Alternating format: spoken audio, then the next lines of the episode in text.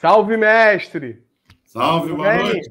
Tudo bem? Como é, que, como é que tá o senhor? Tudo bem, querido? Tranquilo? Animado? Animado, sempre animado. Filosofia é, é a minha vida, né? Pô, é importante esse momento, hein, mestre? Agora Com a certeza. gente inicia uma nova fase, né? Agora Sim. a gente teremos o, os momentos da live de terça, né? Toda uhum. penúltima terça, o mestre agora ele vai promover as lives do Filosofia Cair na Vida. Mestre, acho que hoje esse tema muito importante, né? A gente vai estar falando do Platão e seu impacto, nossa, né? No pensamento ocidental. Mestre, sem mais delongas, eu vou ser o mediador aqui. Pô, com muita felicidade. Mestre, é com o senhor. Tá bom? Obrigado, Jonathan. Nada. Uma boa noite para você, boa noite a todos. É, os que estão assistindo agora, os que vão assistir depois, lá com a, com a nossa gravação, né?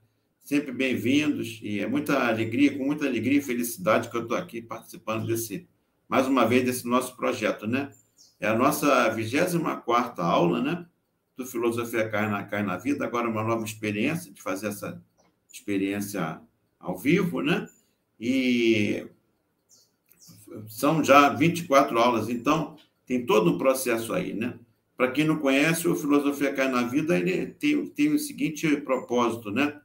é a gente fazer um colocar um curso de filosofia para aquelas pessoas que não têm ou não tiveram oportunidade ou não têm tempo, né, de estudar filosofia e queiram se aproximar dessa dessa área, né?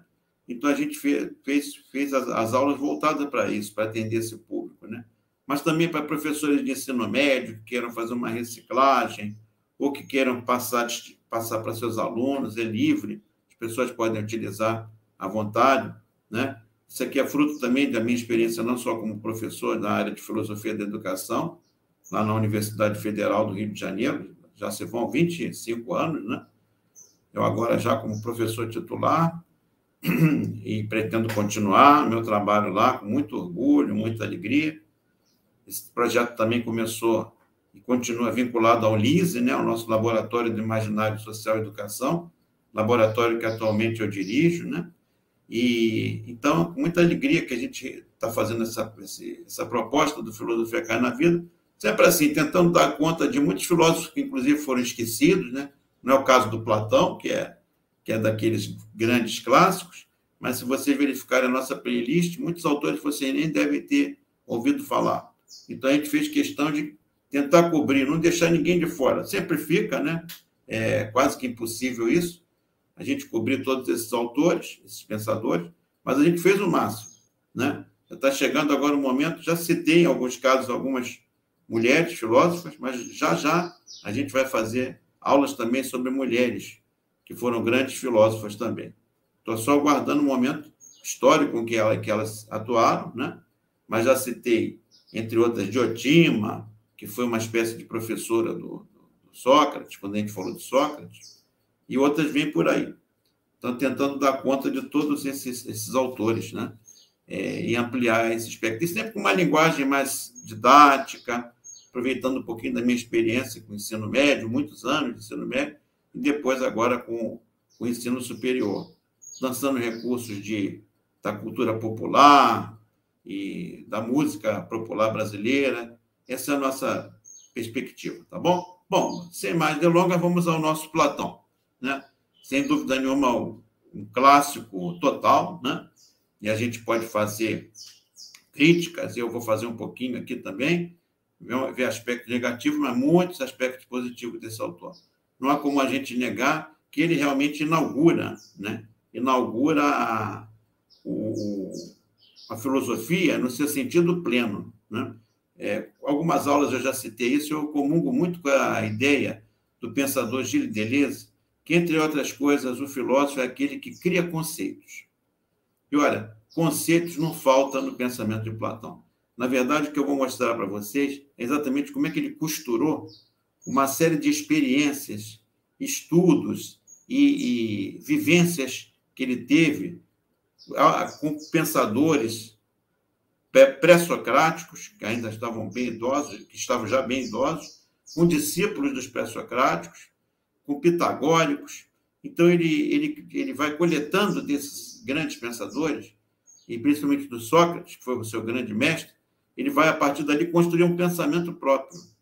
E os conceitos criados a partir desse, desse pensamento que ele vai, de alguma forma, costurando, fazendo uma costura de, entre esses todos os pensadores que ele, com, com os quais ele conviveu. Tá? Então, vamos, vamos mostrar como é que se deu essa, essa, esse desenvolvimento do pensamento platônico. Tá? O Platão ele nasceu em 427 e faleceu em 347 a.C. O nome dele não era Platão, Platão era um apelido. O nome dele era Aristócles. Né? O, esse apelido Platão, é, ele significa é, uma pessoa de ombros largos. Né? O Platão era de uma família altamente é, conhecida, né? aristocrática ateniense, né? e ele frequentou a, a, a escola, né? a paideia grega, que, que valorizava muito a, a, a ginástica, né? a formação de mente, formação de corpo. Então, Platão teve uma grande, grande é, experiência nesse, nesse tipo de prática da ginástica, então ele se desenvolveu muito. Dizem que era uma pessoa, os biógrafos dizem que era uma pessoa muito, é, um físico muito é, desenvolvido, né? Mas a, a mente, então, é, compensava também tudo isso, sendo brilhante também. Então, o, o Platão, ele viajou também muito, né? não ficou preso aos limites da sua cidade, de Atenas. Era um jovem muito curioso e foi teve viagens para o Oriente, é, conversava com pessoas que vinham de lugares os mais distantes, uma pessoa muito curiosa, muito aberta, e ele foi influenciado, eu já vou passando para vocês agora, por alguns movimentos que foram formadores do pensamento dele. A primeira experiência a, que ele teve e que foi marcante foi com o movimento dos cultos órficos, o chamado orfismo. Era uma, uma religião de mistérios, né? calcada em toda uma mitologia que se baseava na vida de um personagem chamado Orfeu, que era uma espécie de semideus, um filho de Apolo com uma, uma mulher. Né? Isso era costume, né? vocês, vocês devem ter visto isso várias vezes na mitologia grega, no panteão das divindades gregas, um deus, Zeus, seja lá qual for, é, ter um filho com uma mortal. É, ou vice-versa, uma, uma deusa ter filho com um homem. Ah, e aí vinha essa, esse, esse, essa pessoa que trazia uma parte humana e alguma coisa da divindade. O, esse mito atribuído, então, ao Orfeu, fala que Orfeu tinha, tinha um talento especial para a música e para a poesia. Ele era um grande poeta e também tocava divinamente a lira. Então, cantava e poetava é, e deixava as pessoas completamente extasiadas. E ele teve uma perda muito grande na sua vida, que foi o amor da sua vida, Eurídice, que faleceu. E ele não se conformou com aquilo. Então, ele buscou, de alguma forma, falou com, com todos os sábios da época, com, procurou tentar aplacar o seu sofrimento e não conseguia. E ele, baseado em informações que ele teve, ele começa a procurar uma maneira de alcançar o mundo, o mundo inferior, o mundo do subterrâneo. E esse mundo subterrâneo se atribuía a esse local, é, que era o local onde estavam os mortos, que viviam uma outra, um outro tipo de vida lá. Então, ele vai, e segundo a mitologia, ele não foi uma situação fácil, é uma verdadeira é, busca cheia de dificuldades, que culmina quando ele entra nos portais do subterrâneo e encontra o, o, o cão de três cabeças, chamado Cérbero. E, e para ele entrar nesse mundo inferior e, e, e finalmente se encontrar com Hades, né, que era o deus desse mundo inferior, ele tinha que passar por esses cães. Ninguém passava. E ele, o que ele fez? Lançou mão do seu recurso começou a tocar a lira, e a lira foi acalmando o Cérbero, e o Cérbero acabou dormindo. E o, o Orfeu passa por ele e vai, então, ao encontro de Hades. E toca para o Hades também. E o Hades, é, a, a, a mitologia diz que ele chorou lágrimas de pedra. e, e, e, e se rendeu à, arte de, de Orfeu e abriu os portais da, do mundo inferior, inclusive atendendo o, o Orfeu. Vai lá, pega a Eurídice e pode ir embora com ela. Mas cuidado, não olhe para trás. Traga, leve ela, mas não olhe jamais para trás. Aí ele vai, está indo embora todo feliz com a Eurídice, subindo, né? tentando voltar para a terra, e a, mas a, o terreno é muito irregular. Pedras caíam, e fogo, e uma série de, uma série de intempéries estavam acontecendo. Ele vai se equilibrando, com a está subindo, só que lá pelas tantas ele tem um momento que ele se assusta, é, pensa que perdeu ela, e quando olha para trás, pronto. Ele não tinha que ter olhado para trás. E ela desaparece. E ele então percebe que todo aquele sacrifício tinha sido em vão e volta né? e sofre muito, e a partir dali toda a mitologia atribuída a Orfeu é no sentido de que ele resolve viver uma vida é, de espiritualidade e passar para os outros tudo que ele viu lá no mundo inferior e como as pessoas poderiam fazer na vida para mudar a conduta. E ali ele viu é, os corpos chegando, é, a, ele viu transmigração de almas, quer dizer, um corpo uma alma passar para um outro corpo e voltar para a Terra. Ele, ele vai vendo uma série de coisas é, e ele vai relatando aquilo para, para os seus adeptos, para os que se seguiram. É toda uma mitologia, então, calcada nisso. O Platão cansou de ouvir essas histórias, porque ele frequentou esses grupos órfãos, conheceu curiosamente, participando e tal.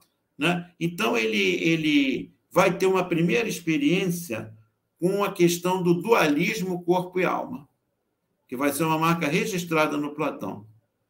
E aí ele vai aprender ali, com os cultos órficos, que a alma sobrevive ao corpo, que não se encerra o processo ali. Há vida após a morte. Né? E, especialmente, ele vai aprender com os órficos a ideia de que a sua alma ela, ela transmigra depois de um tempo. Tá? Claro que depois Platão vai fazer modificações nessa perspectiva, mas ele, isso vai marcar muito ele. E a ideia de que o, que o corpo transmiga para um, para um outro corpo, né? e no caso do, do orfismo, você poderia transmigrar até para um animal. Daí que, por exemplo, havia um costume entre os de não comer nem carne animal. E isso era uma tradição também comum no Oriente. Eu não sei se algum de vocês teve a oportunidade de assistir um filme chamado Sete Anos no Tibete, estrelado pelo Brad Pitt, que faz, eu não lembro bem exatamente porquê, mas ele vai e passa a conviver com uma comunidade de monges tibetanos. E um dia ele está ajudando a fazer um. Ele fica morando ali durante algum tempo. E um dia ele está fazendo um, ajudando a fazer um canteiro, e ele começa a mexer na terra, e o monge fala: Não, peraí, por favor, Cuidado, você pode matar alguma, algum animal aqui, uma minhoca. Ele fala, mas matar minhoca, qual o problema? Ela pode ser muito bem a vida de alguém que se reencarnou, pode ser até um parente nosso. Né? E você vê isso nas tradições orientais, né? no hinduísmo, né? a vaca sagrada como a sétima encarnação, é, que é a última, a gente a última, e por isso que a vaca é um animal sagrado na Índia, a vaca é a última encarnação. Não vem como humano, não. Vem como vaca. Né? Eu brincava muito com meus alunos de ensino médio, quando eu dava aula de religiões comparadas, num colégio que tinha aula de religião, e a, eles gostavam muito da história quando eu contava para eles isso e falava: olha, lá na Índia, inclusive, não é ofensa você chamar uma pessoa de vaca. Ela vai até te agradecer. Não, muito obrigado, mas ainda não cheguei lá, eu estou me preparando, isso ainda demora. Meu sonho é chegar a ser vaca um dia. Quer dizer, você. É, a gente fica desconcertado quando ouve isso. Mas é, é são os fenômenos da, da cultura religiosa. E o Platão fica muito tocado com isso, no caso da experiência do orfismo. Né? E ele, então, aquilo marca ele. Logo depois, ele conhece também, porque o Platão ele convivia com, muito curioso, convivia com filósofos, né? Ele queria aprender filosofia, o que, que era isso? E ele se, se aproxima dos pitagóricos. Né? Ele não conheceu Pitágoras, mas conheceu os discípulos do Pitágoras. Não se sabe exatamente se ele conheceu, mas a, a maior parte das narrativas são que ele não conheceu. Ele conheceu os pitagóricos. E o, o, os pitagóricos, inclusive, Pitágoras está na nossa playlist, lá dos pré-socráticos, que é um dos cursos mais completos sobre os pré-socráticos. Você vai na internet, por exemplo, isso não é nenhuma autoexaltação, não. É, é colocando a serviço das pessoas. Não estou querendo me autoexaltar, mas é falando, tem ali, sabe? Se você for em qualquer outro curso na internet de, de pré-socrático, você vai ter um professor muito competente, a maioria deles, falando sobre todos os pré-socráticos em uma aula só. Ou em fala de três, é, e tem três aulas ele fala de todos. Não, a gente aqui, a nossa proposta era cada, tem lá Pitágoras, Empédocles, Heráclito, está todo mundo ali.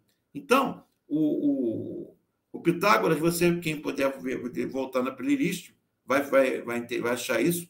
O Pitágoras trabalhava com a ideia de que a, a gente tem alma imortal, né? Por quê? Porque a gente, não por, pelos mesmos motivos dos órficos, mas conhecendo os órficos, ele, ele também buscou uma outra explicação, dizia, nós temos uma alma é diferente do corpo, porque nós temos características é, que a gente expressa, principalmente através do pensamento e da abstração, que não dependem do corpo. E um exemplo disso é o número. Ele fala: olha a beleza que é o número. O número nos ajuda a resolver problemas práticos. Um cálculo, eu faço uma ponte. Uma medida menor, eu faço uma cadeira. Com... O que, que não leva à medida? O que, que não, das coisas que o homem constrói não são baseadas em medida? O que, que a, a gente não faz, a, mesmo olhando uma paisagem, ou vendo alguma coisa, ou achando uma coisa bela, não, e, não é, e não sendo guiado pela proporção? Então, ele vai dizer: agora, onde é que está o número? Onde é que estão as relações numéricas na vida? Não estão. A gente é que inventou veio da nossa cabeça, veio da nossa mente, não foi tocado pela matéria. Então ele vai dizer: isso é um sinal de que o número aponta que nós temos algo que extrapola o corpo. Você nunca encontrou o número 2 na rua, nem tomou um café com três. Mas a gente criou. E onde é que estava esse número? Esse, um filósofo contemporâneo, viveu na, faleceu na década de 50, Henri Corbin, um dos maiores pensadores do imaginário, ele trabalha aqui, ele vai, ele vai dizer, isso é um mundo imaginal. É como se a gente tivesse um, um lugar na nossa mente que abriga possibilidades de coisas que a gente nem viu. É muito polêmico. O Sartre não concordava, foi contemporâneo do Corbin. Então, um dos autores do imaginário que eu gosto muito, ele vai buscar muito, muito do que ele desenvolveu a partir do pensamento árabe, Avicena, Averroes, Ibn Árabe, pensadores árabes medievais. Também interessante que exploraram esse mundo imaginal. Tiveram muita influência também do Pitágoras.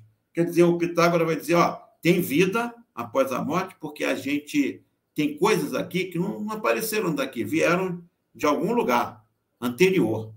Então, todo o pensamento do Pitágoras está calcado nisso. E trabalha também com a transmigração da alma, sabe? É, o, é mais radical. Eles vão, eles vão dizer que o, o Pitágoras dizia uma frase que o Platão repete: o corpo é o cárcere da alma. Tá? Repara quanta coisa boa a gente faz com os números, com os insights que a gente tem, coisas que necessariamente não passaram pela matéria e que a gente faz e, e consegue maravilhas. Imagina quando a gente se libertar desse corpo. E aí também os pitagóricos trabalham também com a com a ideia da transmigração das almas. Então, vocês reparam que com essa, com essa, essa dupla de movimentos que ele, que ele consegue se encontrar, já vai deixar uma marca. Guardem isso: o dualismo corpo e alma. Ah, o corpo não é suficiente. A gente tem que ter uma alma. O que, é alma, depois ele vai tentar desenvolver. Tá? Ah, e a, a, a, alma, um traço de que a alma, para o pitagórico, um traço de que a alma existe, é a nossa capacidade de criar as abstrações, em especial a matemática. Tá? Bom, o, o, o, na sequência, o Platão vai também encontrar um discípulo do Heráclito. Você repara que ele ficava na água ali, né? Esse quadro do, do Rafael, que o, o Jonathan, que é o nosso diretor de, de produção aqui da imagem, né? O, a, o, o que, que acontece? Esse quadro, se você pega ele na amplitude, o Rafael, quando pintou, ele colocou ali não só Platão e Aristóteles, ele coloca vários. Tem um, tem um que está escrevendo números, ali é o Pitágoras. Ele tenta colocar alguns signos que apontem para alguns filósofos que estão ali na Ágora, conversando, outro sentado pensando, outro fazendo um lanche. Está todo mundo ali. O Platão é como se o Platão te fosse para a Ágora e, e você, o que, que você pensa? Como é que é isso? Ele ficava ali bisbilhotando, né? Gostava de, de ver as discussões. Então, ele, ele, ele se aproxima de um heraclitiano, o chamado Crátilo. E o, também, olha, o Heráclito também está lá na nossa playlist. Aliás, é o mais visto, né? É recorde do, do Filosofia Cai na Vida. Estamos chegando já a quase 3 mil visualizações. Né? Então, não me importo com isso, não. Isso aí é uma bobagem. Mas estou só dizendo para vocês que tem, tem demanda para esse autor. O Heráclito, em uma pinceladas aqui breve, ele vai marcar o pensamento porque ele trabalha com a ideia de que tudo é movimento. Fugindo um pouquinho do modelo dos outros pré-socráticos, que escolhiam sempre uma, uma, uma, um, um, algo do campo material para mostrar que era a origem da vida. Por exemplo, Tales vai dizer que é a água, Anaxímenes vai dizer que é o ar, né? Pitágoras vai dizer que o mundo é regido por proporções numéricas né? O número explica tudo, né? O, as relações numéricas. O, o Empédocles vai dizer que é a, a, junção de quatro elementos: terra, água, fogo e ar. Então, a, a, a você vai verificar cada um vinha com uma resposta material. Heráclito vai dizer: não, não, olha só, a gente está perdendo um pouquinho de tempo com isso, porque a gente está trocando matéria. Um é o ar, outro é o fogo, outro é isso, outro é aquilo. O, a gente tem que ir uma coisa anterior.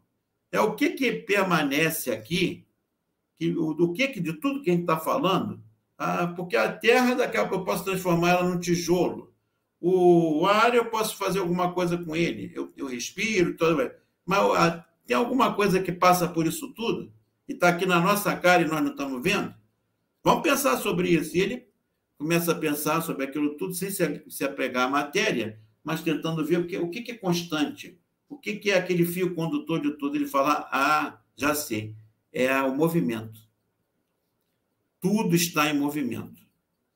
Nada é, tudo está em movimento. E ele vai cunhar aquela frase famosíssima, né? Nenhum homem toma banho duas vezes no mesmo rio.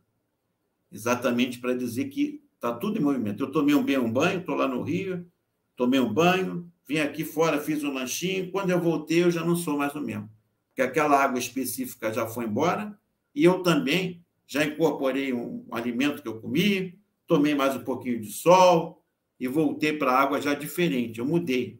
Meu próprio corpo está em mudança, então ele vai dizer: não toma, homem não toma banho duas vezes no mesmo rio. Isso é aquela, eu sempre cito para os alunos, naquela, na palestra do Heráclito eu citei, é aquela uma música lindíssima do Nelson Mota e do, e do o Lulu Santos, é, que é como uma onda, né? Nada do que foi será, de novo do jeito que já foi um dia. Tudo passa, tudo sempre passará. A vida vem em ondas como o mar, num indo e vindo infinito. Tudo que se vê não é igual ao que a gente viu há um segundo. Tudo muda é, o tempo todo. Olha, aí não adianta fugir nem mentir para si mesmo. Agora, há tanta vida lá fora, e aqui mesmo, e sempre, como uma onda no mar. E o próprio Nelson Mota e o Lulu Santos disseram que quando fizeram essa música, não foi pensando no Heráclito, ele nem conhecia o Heráclito, foi pensando no Zen Budismo, porque no Zen Budismo também cabe essa, essa perspectiva. Então foi muito legal isso. Mas o Heráclito tinha um discípulo muito, muito abusado, chamado Crátilo que foi, foi professor do Platão. Antes do Sócrates, o, o, o Platão foi discípulo do Crátilo durante algum tempo. E o Crátilo era muito folgado e falou: mestre, é, Heráclito, eu não. É, eu acho que o, eu avançaria um pouquinho mais no que o senhor falou. Eu acho que o homem não toma nenhum banho no rio. Como assim, meu filho? Porque quando se eu tomei o banho, saí da água, voltei, né?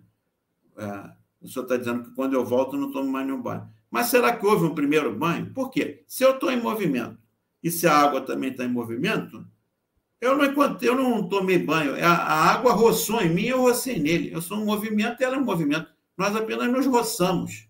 Nós não, eu não, não entrei na água, nem a água é, é, me alcançou. A gente passou, são, é um encontro de movimentos.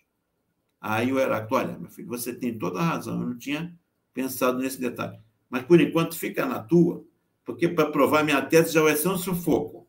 Deixa a tua para depois. Que é o, o grande tema da contemporaneidade.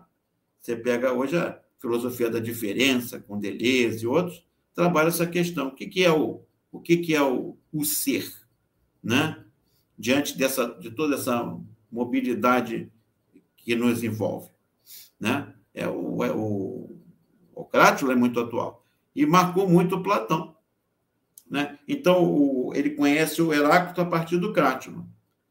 O, mais um pouquinho à frente, ele conhece também, conversa com os, os seguidores do Parmênides. E o Parmênides é crítico ao Heráclito. Ele diz para o Heráclito, é, na verdade, existe sim. O homem volta e toma banho duas vezes no rio, sim. Por quê? Sabe por quê? Porque você tomou o primeiro banho. Veio fazer um lanche, perfeito? Concordo. Agora, quando eu voltei, eu, aquela água específica foi embora, perfeito. Eu também mudei? Mudei. Mas eu tomei banho aonde? No Rio. E quem é que tomou banho? Eu, Parmênides. Voltei lá e tomei um banho. Não na água específica, naquela que está ali. Tomei banho na água, no rio. A água continua. O conceito continua. Se a gente não tiver conceitos, a gente não tem nada. Porque eu vou ter que ficar mudando o meu nome, vou mudando o nome das coisas, e aquilo tocou muito o Heráclito. Então, acaba virando uma espécie de aporia. Você não tem uma solução. Isso deixou o Platão muito assim tocado com isso. Isso marcou muito a vida dele toda, né?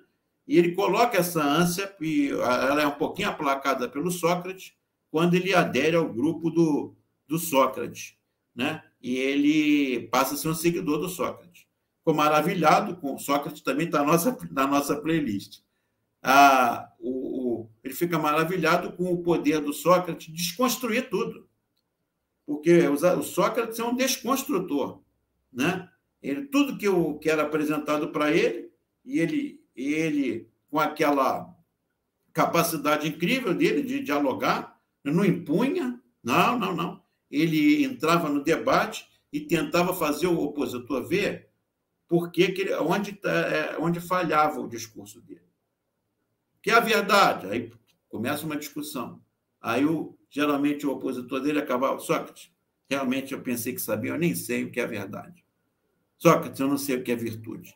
Era, era o discurso socrático, a maiêutica socrática que, que tinha uma ironia, né? Você tinha um momento da ironia, e a maiêutica é quando você faz a pessoa rever aquilo tudo. Não, não. A maiêutica terminava quando você se abria para uma nova perspectiva. Olha, diante de tudo isso que você falou, eu, eu vou rever a minha posição. Né? Então, isso aparece muito nos diálogos de, de Platão. Né? Vocês sabem, Platão escreveu 36 diálogos. Né? sobre os mais variados temas. Quem é o personagem central? É Platão? Não, é o Sócrates. Agora, isso gerou uma polêmica danada no, no, depois na história da filosofia, até hoje, né? Hoje, se a coisa está mais bem resolvida, os grandes pesquisadores do, do Platão e do Sócrates disseram o seguinte: Sócrates não deixou nada por escrito, ficou no Platão. Então, até que ponto o Sócrates, que, ele, que, é, que, é, que é passado pelo Platão, não é, na verdade, muito mais Platão do que Sócrates? E ficou essa dúvida. E, e hoje eles chegaram ao nível de que eles apontam alguns diálogos que, de alguma forma, até um determinado momento, eles são socráticos. Quando o, o em você entra, por exemplo, na, né, no diálogo socrático, que, que, qualquer um desses que o Platão fala, em que, que você, o, Sócrates constrói, eles acham que é ali que para o Sócrates. E quando o, o Sócrates vem com a alma imortal, o, o, o mundo das ideias, esses teóricos acham que é o Platão. O Platão platonizou o Sócrates. São teses, são teorias. Mas uma coisa que marca muito quando a gente se debruça sobre isso é perceber o seguinte: o, o que, o, por que o Sócrates foi condenado? Porque ele foi considerado um ateu, alguém que não seguia os ritos religiosos, alguém que desprezava os mitos e alguém que levava os jovens à corrupção, porque levava essas ideias é, libertárias é, para eles, e eles ficaram desobedientes, ele tornou a juventude desobediente. Ora, se você pega o Platão, o Platão seguia todas as normas, era da elite grega, não era o caso do, Platão, do Sócrates. O Platão usa muitos mitos, claro, não, não no sentido dele ser um religioso ou de alguém que aderiu à mitologia, mas ele usa os mitos para explicar muitas coisas que ele quer, quer desenvolver ali, no pensamento. E outra é que o Platão era, pelo contrário, ele não era um, um filósofo que era da, da massa, da juventude transviada. Não. Ele, na porta da academia, que foi o, a escola que ele criou, né? no jardim, jardim volta, criado lá, havia um jardim para academos, que era, um, que era um herói grego.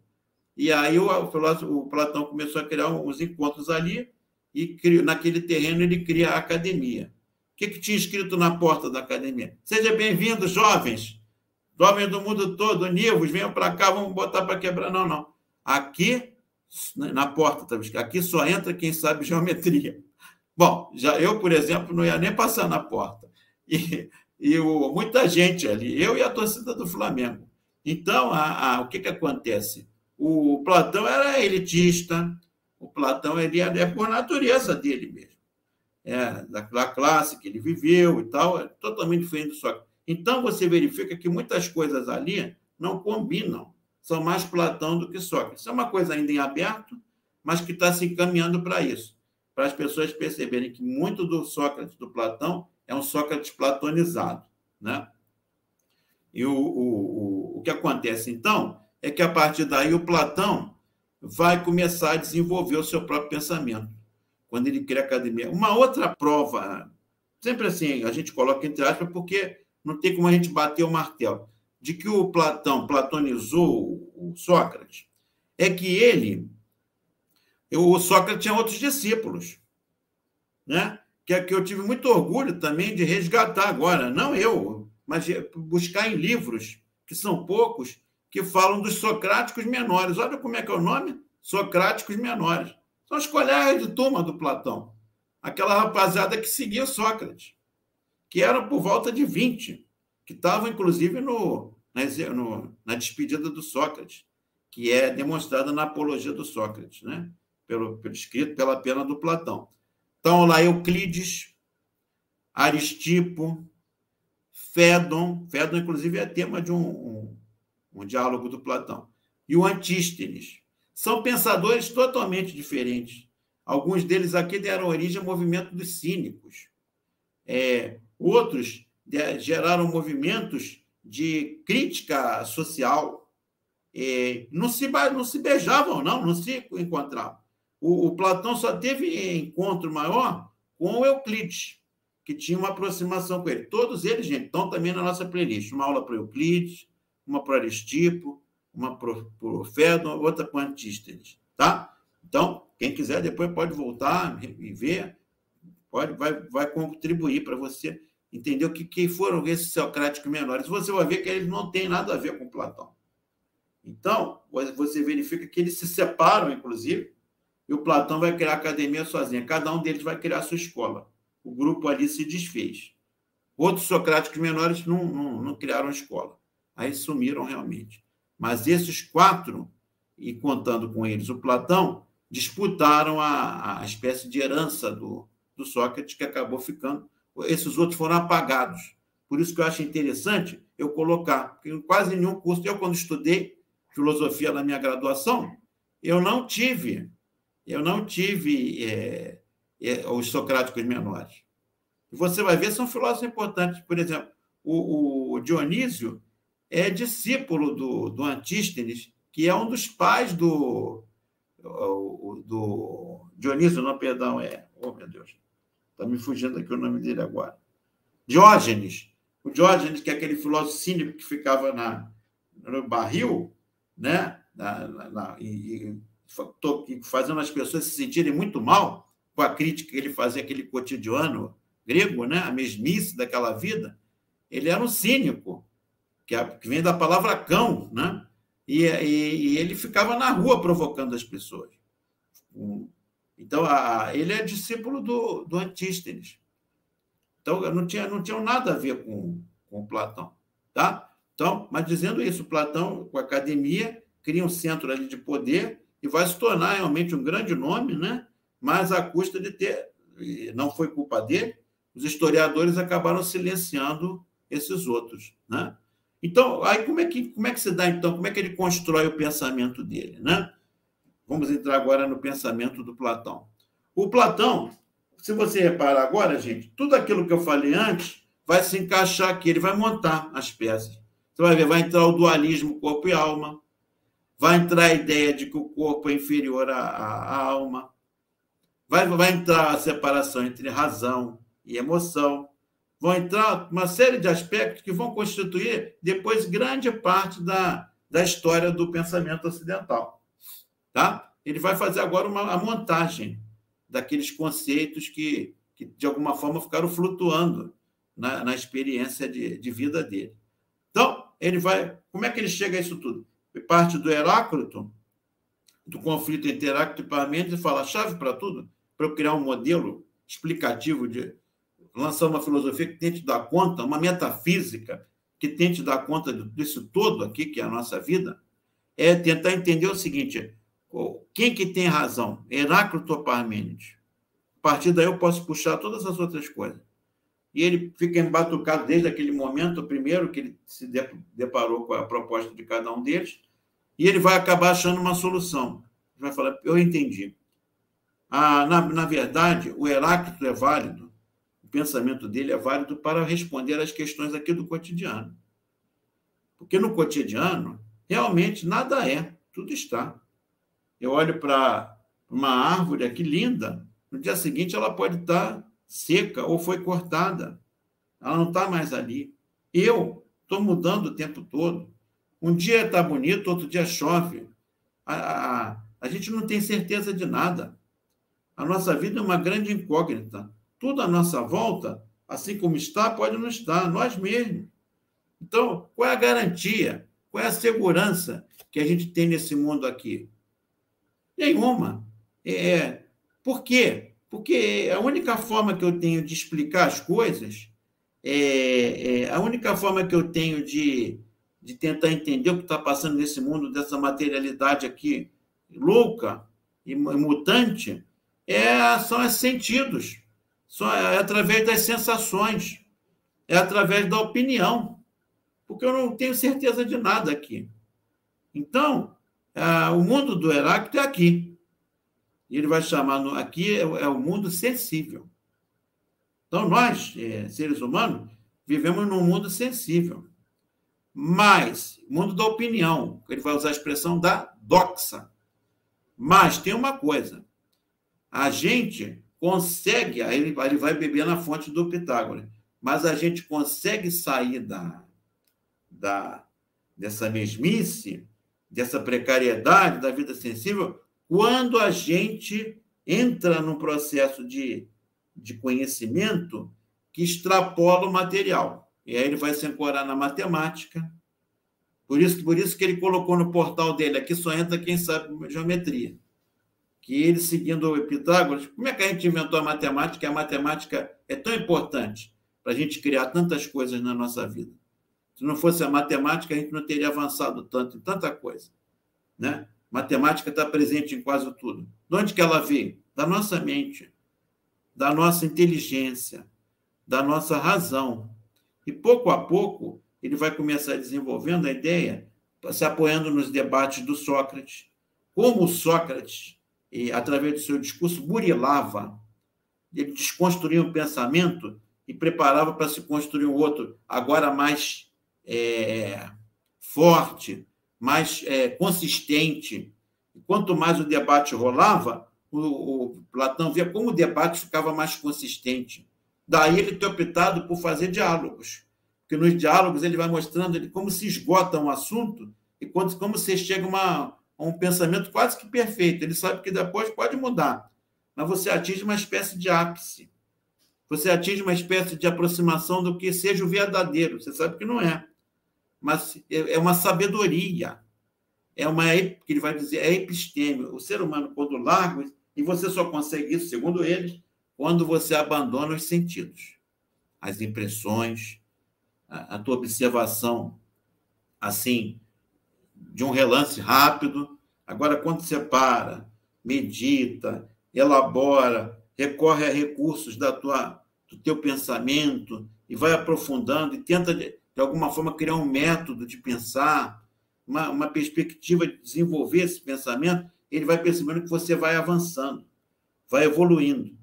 E aí ele, na esteira do Pitágoras, dá o salto que ele precisava para fazer para criar o platonismo, né? o idealismo platônico.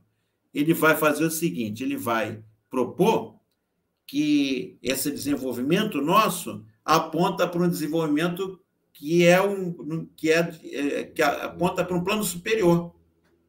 Assim como o, o Pitágoras disse que os números e a nossa capacidade de abstrair apontam são, são pontos da nossa alma, que é, que é, a nossa, é o nosso aspecto mais perfeito, que é o que veio de um plano superior. Então, o Platão vai dizer: não, a gente realmente veio de um plano superior. Há um mundo, a gente, esse aqui é o um mundo sensível, mas há um mundo que é um plano espiritual. É o mundo do inteligível. Lá, a gente não tem opinião. Lá, a gente sabe das coisas. Tá? Mas como é que, Platão, como é que você, como é que a gente está aqui e você sabe disso? Não. É, eu estou fazendo uma elucubração. Estou me baseando nos discursos dos órficos, dos pitagóricos, né? E, e, ele vai, como é que ele vai recorrer para explicar isso? Vai usar mitos, o mito de Er e outros mitos que vão falar exatamente desse mundo superior chamado hiperurânio, né? O mundo das ideias. E ele vai dizer lá nesse mundo tudo começou. E é lá que está a grande central de tudo. Tudo que está aqui Veio de lá. É o nosso plano superior. É o mundo das ideias. Lá está o, a ideia de cachorro. Lá está a ideia de gato. Lá está a ideia de homem. Tudo veio de lá. Como é que, que faz a gente diferenciar um gato de um cachorro? Porque tem cachorro que é, é, é parece um gato, é pequenininho, é menorzinho, e você olhando de longe pensa que é um gato, dependendo da posição que ele tiver e tal. Aí você, mas você chega mais perto não, é cachorro. Não é gato. Por quê? O Platão vai dizer. O que, que diferencia o cachorro do gato? É a cachorridade. É a, o gato do cachorro é a gatidade. É um mínimo de condições que você vê quando olha, você diz é gato. Por quê? Ele mantém o um mínimo, uma estrutura mínima para ser gato. Ele vai dizer, isso é a forma original. Tá? É, é, lá, teve, de lá surgiu essa forma original. Por exemplo, é, vou dar um exemplo que eu dava para meus alunos, né, ensino médio. Você pega uma mesa, aí você corta. Ó, tá aqui uma mesa. O que, que é isso? Ó, Platão, uma mesa. Você está conversando com o Platão. Platão, e agora? Você quer pegar o Platão? Pá, corta um pedaço do pé da mesa. A mesa fica meio cambeta mas ainda está de pé. O que, que é isso, Platão? Uma mesa? É, é uma mesa de três pernas, desequilibrada. Pá! Cortou outra. A mesa caiu. Aí a pessoa vem, bota um banquinho, uma coisa assim. E agora? É uma mesa, assim, é a mesa. É mesa escorada. Aí você corta três pés da mesa uma parte considerável da mesa, aquilo cai no chão, fica um pedaço lá. Platão, essa é uma mesa? Não, é um cacareco. O que, que diferenciou a mesa? Enquanto ela manteve uma estrutura, ela foi mesa. Mesa quebrada, mesa escorada. Agora tem um momento que ela não tem mais a característica de mesa. É cacareco. Aí o Platão vai dizer: que que, qual é a diferença que eu vi entre a mesa e o cacareco? A forma mesa, é, essa estrutura eu olho e reconheço, porque ela não vem daqui, ela vem de lá. Cacareco é outra coisa. Ele não mantém aquela forma. Vai chamar cacareco, se você quiser, vai passar a ter o cacareco agora. Entendeu? E, então, a, a, quando Platão faz isso, ele mostra que a gente está subjugado por um plano superior, o plano, que é o mundo das ideias. E todo o pensamento dele vai estar calcado nisso. Porque ele vai dizer que o trabalho do, do filósofo é buscar sempre é, você quer atingir a sabedoria, quer atingir o saber, você vai ter que, então, negar o, o, o saber dado pelos sentidos. E você vai ter que valorizar o saber intelectual. Você vai ter que. É... Ah, vale, vale a pena falar uma outra coisa também, ainda aqui, gente, que ele acreditava que nós mesmos já vivemos nesse mundo espiritual. E aqui uma coisa muito parecida com, as, com, a, com o universo do espiritismo, e, mas é anterior, o espiritismo é que bebeu nessa fonte. Eu estava dando uma aula uma vez, o aluno falou: Ih, me parece coisa do Allan Kardec. Eu falei: Não, Allan Kardec não. O Allan Kardec que é, leu Platão e outros autores e utilizou na, na, no, no livro dos espíritos e coisas do gênero. Porque a ideia da transmigração, Tá? Aí o Platão coloca todo esse, usa mitos para explicar, para ilustrar. E ele vai mostrar que a gente veio de lá desse plano, né? a gente, por algum motivo, teve que se reencarnar, uma espécie de pagar uma pena por, por alguma vida que a gente teve incorreta, e a gente se encarna, só que a gente, quando encarna, é, o, roupa é como uma, o corpo é como uma roupa que a gente veste. Então, quando a gente nasce, a gente esquece de tudo e começa uma outra vida. E a, a, a filosofia é que vai te ajudar a lembrar o que você é, de onde você foi. É, a educação também faz parte disso, né? Fazer a pessoa se lembrar de coisas que ela já soube quando ela estava no mundo das ideias. Por Platão, você não aprende, você se lembra. Ah, por exemplo, se um, um professor está ensinando uma coisa ao aluno, Aí o aluno, não entendi, professor. Ele explica de novo. Ainda não, professor. Deixa eu te dar um outro exemplo aqui. Aí na terceira vez, ah, entendi, professor. Platão diz: não, você não, você não aprendeu. Você se lembrou. Você já soube de tudo isso. E agora, mas esqueceu quando veio para cá. É como se a gente aqui tivesse num mundo de é, menor, um mundo que tem que ser negado para a gente voltar a ascender aquele plano superior. Reparem, gente, que isso aí vai deixar no Ocidente ah, uma, uma, uma marca impressionante. Aqui está o dualismo corpo e alma, mas está também a questão da ascese. Você só conhece o, o só tem uma, o conhecimento verdadeiro se você negar o teu conhecimento baseado na matéria, nos sentidos e nas sensações. Então, o, é, o Platão vai propor uma ascese intelectual. Mas, na esteira dessa ascese intelectual, na tradição ocidental, você passou a ter uma série de outras asceses. Porque o, o, o que, que vai acontecer? Aqui foi uma ascese intelectual, mas logo um pouco depois, alguns séculos depois, você vai ter com o cristianismo uma ascese moral. Ascese sempre no sentido, nega o corpo nega os sentidos, nega as sensações, nega as emoções, nega tudo que for corpóreo para você e, e, valoriza o teu plano intelectual. Para o Platão era uma sese intelectual, mas para o cristianismo vai ser uma sese moral, porque aí vai entrar a negação do corpo, dos sentidos, das emoções, das sensações, do desejo, pelo aspecto do pecado. Então, o cristianismo introduz a ideia do pecado. Vale a pena registrar que esse dualismo corpo e alma, que tá, vai estar presente no, no cristianismo, não é, é, exercido por Jesus Cristo. E depois, mais lá na frente, eu vou dar uma aula sobre Cristo filósofo. É muito interessante. É, ele não era, ele não fazia dualismo. Ele não tinha essa dicotomia corpo alma. Eu, mas ele era um líder religioso, ele pregava a vida eterna, perfeito mas na, no exercício da, da militância dele como, como um líder espiritual, você não vê ele negando o corpo. Pelo quanto ele, ele comia. Quando ele fez o jejum lá no deserto, 40 dias, ele foi sozinho. Era um problema dele ali. Ele queria fazer a parte da preparação dele, espiritual. Mas ele não ficava, vamos embora, você.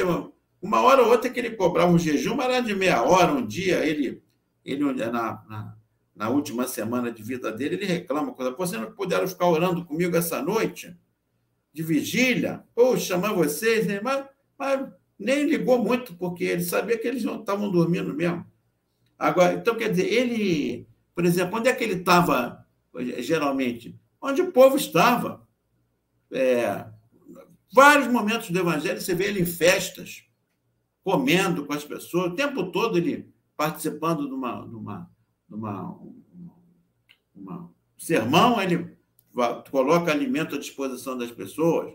O primeiro milagre dele foi transformar água em vinho. E, no entanto, a, a, se fosse hoje um religioso desse mais, mais rigoroso, ia transformar pelo contrário, ia transformar vinho em água. Quer dizer, estava presente em casamentos, em festas, com os pescadores, que era vida, era tem corpo, tem, tem tudo, tem alma, está tudo junto. Mas, na tradição depois, o, o Nietzsche, por exemplo, aponta São Paulo como divisor de água. São Paulo conhecia Platão e fez essa decodificação corpo e alma, a sese negando o corpo para é, o corpo como fonte de pecado, ele vê nisso mais fortemente em São Paulo. E depois, com Santo Agostinho e outros, isso vai ficar mais claro. Santo Agostinho vai pegar direto Platão e adaptar. A, olha o livro dele, Cidade do Homem e Cidade de Deus. Quer dizer, cidade de Deus e cidade do homem. Contraponto. O que é a cidade de Deus? Essa, não essa nossa aqui do Rio, mas a, a cidade de Deus é, é esse plano espiritual puro que a gente deve buscar. A cidade do homem é a cidade secular, é a cidade do pecado, do, da, da violência, de tudo. Só tem coisa ruim para quem está buscando a santidade. Né? Então, a santidade é, é um paralelo a a, a inteligência buscada pelo Platão. Só que é, é uma dicotomia corpo e alma que agora está calcada no pecado. Né? São Paulo chega a dizer: olha, agora nós vemos em parte, mas vai chegar um momento que a gente vai ver a verdade face a face. Aonde? Lá no céu. Então, o que o hiperurânio para Platão vai passar a ser o céu dentro do cristianismo. Parou por aí, Ribeiro, o dualismo? Não. Vem depois, pasmem, nascimento da ciência, com Descartes. René Descartes, é, René Descartes. Vai trabalhar no dualismo também. Ele vai dizer: ó, estamos criando aqui um método é, filosófico, é, e depois vai se tornar uma base para método científico, né? Mas ele, para ser mais perfeito, ele tem que abandonar as experiências sensoriais. Nós temos que criar instrumentos que, que deixem de lado a nossa emoção, os sentidos, as sensações e buscar é, estudar o objeto da forma mais pura possível. Vamos criar instrumentos e criar práticas que isolem o, essa parte negativa do, do humano, no sentido de poder criar uma filosofia mais, é, mais é, pura dessas impurezas ou criar um próprio método que depois é chamado de método científico. Né? Ele abandona a, as sensações. Eu, eu diria para vocês, é uma, é uma, criação minha, uma palavra, um modelo que eu criei, é, uma, é, é, é também agora uma sese. Tem a sese é, intelectual do Platão, na esteira dela a sese moral cristã, e agora com Descartes, a sese metodológica. Tem que criar um método asséptico porque ele tem que, não tem que ter corpo, vida, homem, emoção, sensação. E isso ficou durante muito tempo na, na ciência. Então, é uma ciência metodológica. Terminou? Não. Depois, lá no final do século XIX, vai ter outro, outro momento, que é com o positivismo. É uma ciência epistemológica. Não, a ciência, para ser ciência, ela tem que negar todos esses outros saberes impuros Augusto Conte chega a dizer, ah, no século XX, ele está falando do século XIX, no século XX, vocês podem ficar tranquilos, a ciência vai, vai, vai vigorar absoluta. A arte não vai ser mais necessária, a religião, a filosofia, o mito, isso tudo vai para o lixo. A ciência vai resolver todos os nossos problemas. Mal sabia ele que tinha um vizinho dele ali, de poucas quadras ali próximo, o Allan Kardec estava escrevendo os livros do famoso livro dos, o livro dos Espíritos e outros, que iam ser a base do Espiritismo. Estava nascendo ali uma nova modalidade de experiência religiosa, e ele estava ali dizendo que a religião ia a, a ciência ia acabar com todos esses saberes ligados à ignorância, à carência, à, à, à falta de, de segurança do homem, coisa que a ciência traria. É uma ciência também, só que é uma ciência epistemológica, que valoriza a ciência. Então, reparem, gente, aqui que eu queria chegar, como o, o, o, o platonismo, não estou dizendo que é culpa do Platão, não. Volto a dizer, foi um grande autor, um grande pensador que criou um sistema, né? E está na, tá na história do pensamento, se ninguém tira dele. Mas você repara como esse modelo de dicotomia corpo e alma gerou o desdobramentos que muitas vezes foram nefastos.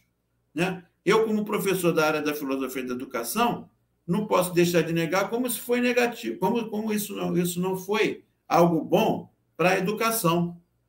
Até hoje, até hoje nós, eu acredito que tem alguns educadores assistindo aqui, a gente vê a nossa escola, e eu falo quando é a nossa, eu falo mundial, ainda trabalha muito essa perspectiva de que a, a escola é um lugar onde o corpo não tem vez, onde não tem lugar para sensação.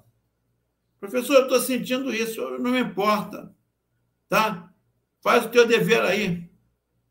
Professor, eu, eu, eu fiquei emocionado com isso, é, bobão. Isso não é para se emocionar.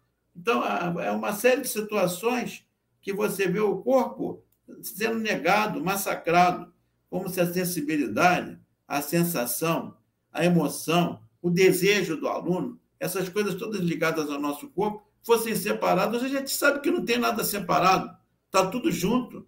Nós somos. Será que a gente tem uma alma? Não sei, mas a gente está ficando no, fixando na questão da, da razão, da racionalidade, do pensamento, você vai verificar que o, o, o, a gente não tem como dizer que isso é separado. Está tudo junto e pronto. Mas a nossa escola não está. A nossa escola ainda funciona como o nosso corpo, se o nosso corpo fosse uma espécie de transporte para a cabeça. É um transporte para a cabeça, porque tudo que acontece lá dentro é, é ligado à razão, à racionalidade, à memória, né? Então, e o, as experiências corporais são deixadas de lado. Então, ficou essa herança. Né? Eu, como professor de filosofia da educação, trabalho muito isso. Né? Essa questão é muito importante. O, então, ele, ele vai, o Platão vai deixar essa influência muito grande desse dualismo é, corpo e alma né, no Ocidente. Então, é claro que o pensamento dele é muito mais complexo do que isso. A gente poderia ter mil desdobramentos aqui. Mas eu queria fazer, mostrar é, o aspecto central do que a gente queria colocar é essa questão do dualismo corpo e alma, né? É, e como ele influenciou na, no Ocidente, né? É, de maneira tão forte. Né? Então, seria basicamente isso que eu queria, queria falar com vocês. Né? Então, estou é, aqui à disposição. Se tiver alguém que quiser fazer alguma pergunta, fazer alguma colocação. Jonathan, fica com você agora. E aí, mestre, tudo bem? Ó, a gente tem vários convidados aqui. Vamos é, começar aqui bem. pela. Ó, vamos começar a exibir aqui aos pouquinhos, né? A Cristina está aqui presente. Oi, Cristina. A Ruana também. Olha. A Vera. Olha aqui, ó, dando, desejando boa noite. Boa noite, Vera, querida. O Renan também é participando Oi, aqui, Renan. grande Renan. Ó, a Sandra, né? Oi, Sandra. Ó, a gente também teve aqui a presença da Simone. Simone. Olha que legal. A gente também teve a Letícia. Oi, Letícia. Letícia, Ó, quem apareceu aqui, a Rose, mestre. Ah, a Rose, ó, a Rose. E agora, no final, né? Se eu fechando aqui um pouquinho, ó, quem apareceu aqui, ó. o Ricardo. Ô, Ricardo, querido, tudo Ele bom? Deixou uma frase aqui. Luquita, ó, que apareceu agora, mestre, ó. Aí, ah, ó, Lucas. Ó, que legal, Lucas, mestre. meu afilhado. Ó, muito bom. Mestre, eu acho que a participação que o senhor trouxe aqui, essa jornada, né? Quando a gente tem do Platão o impacto dele, é muito poderoso. E aí essa compreensão também, ela torna a nossa caminhada até melhor de entender os mecanismos e os sistemas, né? Que uhum. tanto impactam na educação até hoje e tá aí. Às vezes as pessoas não têm a noção do, de onde está Platão, né? E é muito legal a prévia que o senhor trouxe também, né? Dessa origem, né? Desse pensamento platônico. Acho que é muito importante a trajetória. Mestre, eu acho que agora está aquele momento que o senhor gosta, né? É, é o momento agora. É. Bom, sempre na tradição do nosso Filosofia Cai na Vida, eu sempre encerro a, a aula com uma letra de música, que é um hábito que eu trago lá do ensino médio. Eu sempre achava uma músicazinha para ilustrar. Dessa vez nós achamos duas. Oh, eu, quem me deu essa dica foi o meu irmão, é, que é profundo conhecedor de MPB, e é, vocês vão ficar tomar um susto. Porque oh. eu, tudo que eu falei aqui é de acese, né? É, é, é, o, é o intelecto, é o plano espiritual negando o corpo, as sensações e sentido. E quem, quem escreveu é, e essas duas letras que eu vou comentar com vocês aqui, apresentar, né? Foi nada mais nada menos do que o Tim Maia. Opa! o Tim Maia é, você, ele está muito mais próximo do, do Nietzsche, né? Ele chuta o balde, ele é, é corpo, né? Inteiro e tudo mais. Só que ele teve uma fase, uma fase meio espiritual. E ele foi, ele foi adepto de, uma, de um movimento religioso que existe até hoje, chamado Universo em Desencanto. E ele produziu um disco que hoje é considerado um clássico. E nesse disco tem duas músicas, que duas letras que eu vou passar para vocês aqui, e que o Jonathan vai colocar também para vocês o, o depois o, o link, para vocês Sim. ouvirem a música. As a gente vai botar agora em casa. A nossa, o mestre recitando, né? Para quem já é, acompanha, né? Vai acompanhar. e agora a gente vai colocar aqui, mestre. Ó. Então tá aqui. Pode mandar, a mestre. primeira é é do é o Tim Maia racional, né? É a chamada é o a Universo em Desencanto tinha uma teoria da imunização racional. Então, tem a primeira letra aqui, bom senso. Já virei calçada maltratada, e na virada quase nada, me restou a curtição. Eu já rodei o mundo quase mudo. No entanto, no segundo, este livro veio à mão. Já senti saudade, já fiz muita coisa errada, já pedi ajuda, já dormi na rua, mas lendo atingi o bom senso. Mas lendo atingiu o bom senso, a imunização racional. Aí ele continua: Já virei calçada maltratada, e na virada quase nada me restou a curtição. Já rodei o mundo quase mudo, no entanto, num segundo este livro veio à mão. Já senti saudade, já fiz muita coisa errada, já dormi na rua, já pedi ajuda. Olha o mundo, do, é, o mundo dos sentidos aí, né? Mas lendo atingiu o bom senso. Mas lendo atingiu o bom senso, a imunização racional. Então, essa é a música Bom Senso, tá? Vamos passar para outra, Jonathan. A outra é mais conhecida, acredito que muitos de vocês conhecem. É, que beleza! Imunização racional, que beleza. Que beleza é sentir a natureza ter certeza para onde vai e de onde vem. Que beleza é vir da pureza e sem medo distinguir o mal e o bem. Uh, que beleza, uh, que beleza. Que beleza é saber seu nome, sua origem, seu passado e seu futuro. Que beleza é conhecer o desencanto e ver tudo bem mais claro no escuro. Uh, que beleza! Abra a porta e vai entrando. Felicidade vai brilhar no mundo. Que beleza, que beleza. Então, gente, é isso. Achei que essas duas músicas expressam um pouquinho, né? Da, dessa perspectiva platônica. Foi um momento platônico do Tim Maia.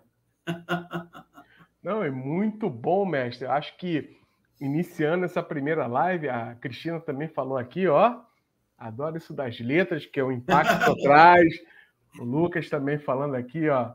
Esse álbum é ótimo, né? Ah, e aí a gente vai fazer o seguinte, gente. Eu vou deixar o link do álbum, né? Que tem um volume 1 e um volume 2 para vocês. E, mestre, eu acho que para início, né? Primeira live, tá acho que a gente começou bem. Gente, só lembrando vocês que na próxima live, né, mestre? Teremos Sim. o Homem dos Motores, hein? É, Agora vai começar com Aristóteles. E só lembrando, gente, que o canal Filosofia Cada Vida está no Facebook, no Instagram, no YouTube e nos canais de streaming.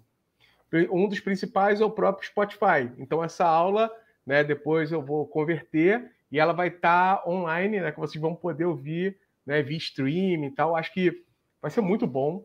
E, mestre, acho que começamos bem, né? Um Sim, pezão assim. Agradeço a presença de todos aí. Foi muito Nossa, legal fantástico. vocês terem vindo, dar essa força, né? E a fica, vai entrar na playlist, né? E aí depois vocês podem divulgar para algum colega que não tenha podido sim, assistir. Sim. Aí pode assistir, vai ficar lá para vocês, tá bom? Aqui, mestre. Ó, Gente, um grande abraço, hein? Se despedindo ainda aí, ó. Valeu, mano. Muito obrigado. Um abraço. Ó, apareceu o Denilson, mestre. Ó, o Denilson. Ó, Beleza, que bom, Denilson. Então, gente, nossa primeira live. Mestre, muito obrigado aí pela parceria. E... Caramba, um acabou, né? um aviso só o Denilson que entrou agora e outros que têm entrado. O, vai ficar disponível, tá, Denilson? Que a gente Isso. encerrou agora, mas vai ficar disponível no, na nossa playlist lá do Filosofia Cai na Vida, tá, querido? Grande abraço Parabéns. aí. Até mais, gente. Ó. Gente, um abraço. Uma boa noite aí. Valeu. Ó, última exibição, mestre. Aqui, ó. As gratidões aqui. Beleza. O último orientando, ó. Tchau, Cristina. Beijo, Cristina. Ih, rapaz, ó. O Renan. Valeu, Ih, Renan. Agora, agora na despedida, ó. Obrigado, Valeu, querido. mestre. Abraço, Valeu, gente. Um abraço. Tchau, tchau. Ó, calma aí, mestre. Ó, que bonito. Ó. Ah, da UFRJ para a vida, é isso é mesmo. Isso aí, ó. Muito bom, Renan. Fechamos Valeu, Renan. então, gente. Até mais, pessoal. Tchau, pessoal. Um abraço.